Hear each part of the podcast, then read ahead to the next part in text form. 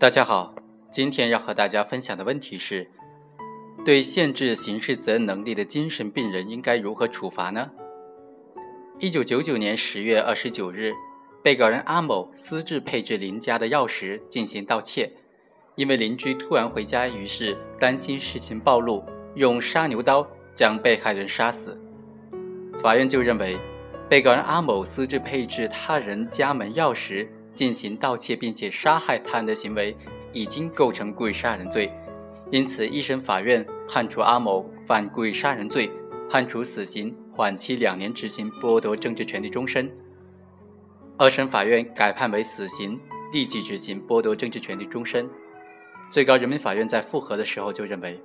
被告人阿某持刀杀死被害人冯某的这种行为已经构成故意杀人罪。鉴于被告人阿某患有分裂型的人格障碍，是限制刑事责任能力人，依法可以从轻处罚，因此改判为无期徒刑，剥夺政治权利终身。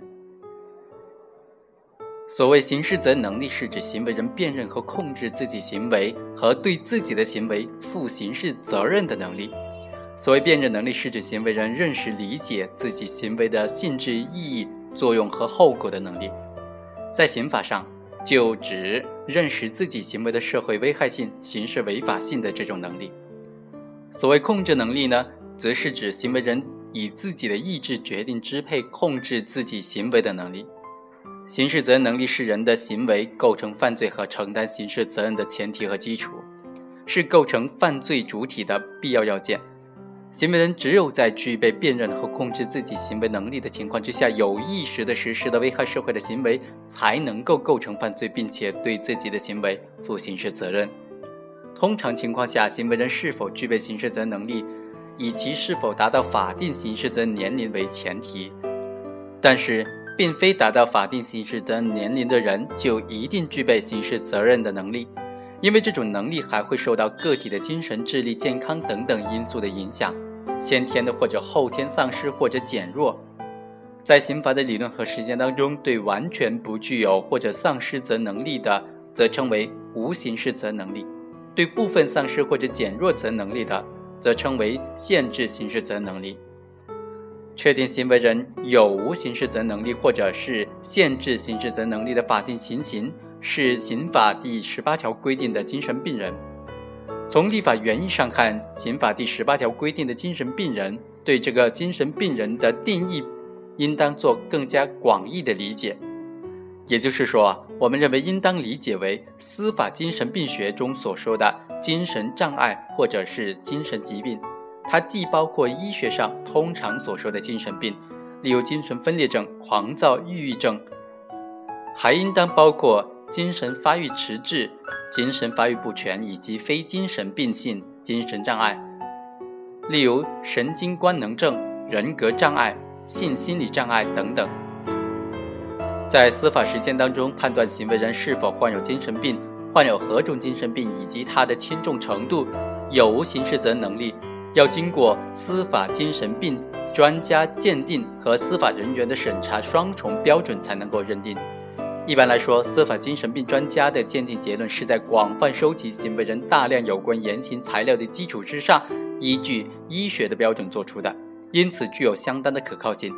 但是也不能排除有的鉴定人由于不负责任，或者是专业水平欠缺，以及不具有相应的法学专业知识等等因素的影响，而使做出的鉴定结论不准确甚至错误。因此，司法人员还应当依据刑事诉讼法的有关规定。对司法精神病学专家作出的鉴定结论进行认真的审查判断，以确定其真实性和正确性。只有经过司法人员审查确定的鉴定结论，才能够作为认定行为人是否应当负刑事责任，或者负何种刑事责任能力。刑法第十八条第三款就规定，尚未完全丧失辨认或者控制自己行为能力的精神病人犯罪的。应当负刑事责任，但是可以从轻或者减轻处罚。该条款是对那些属于限制刑事责任能力的精神病人应当如何处罚的规定。所谓尚未完全丧失辨认或者控制能力，是指精神病人在实施危害行为的时候，由于精神障碍致使他的辨认能力减弱、控制能力下降。这种精神病人一般包括两类：一是处于早期或者部分缓解期的精神病人；二是由于某种非精神病性的精神障碍人。这类精神病人在实施危害社会的行为的时候，一般具有一定的辨认或者控制自己行为的能力，因此应当承担刑事责任。但是，另外一方面，其辨认能力和控制能力又因为精神疾病而受到明显的削弱，所以在追究刑事责任的时候，可以从轻或者减轻处罚。但是，虽然这个条款规定可以而不是应当从轻或者减轻，也应当理解为在一般情况之下。都应当予以从轻或者减轻处罚。在本案当中，最高人民法院发现阿某有精神病史，因此委托呃精神病鉴定机构对阿某犯罪时的精神状态进行了鉴定。经过鉴定，就认为阿某犯罪的时候患有分裂型的人格障碍，属于限制责任能力人。因此，最高人民法院认为阿某犯罪的时候具有辨认和控制能力，应当对其所犯的罪行承担刑事责任。但是其犯罪的时候，因为精神障碍导致其存在辨认和控制能力削弱的情况之下，属于限定的刑事责任能力人。因此，根据犯罪的事实、情节、后果，结合精神病障碍的类别和辨认控制行为能力的程度，依照刑法的规定，对其可以从轻处罚，改为无期徒刑。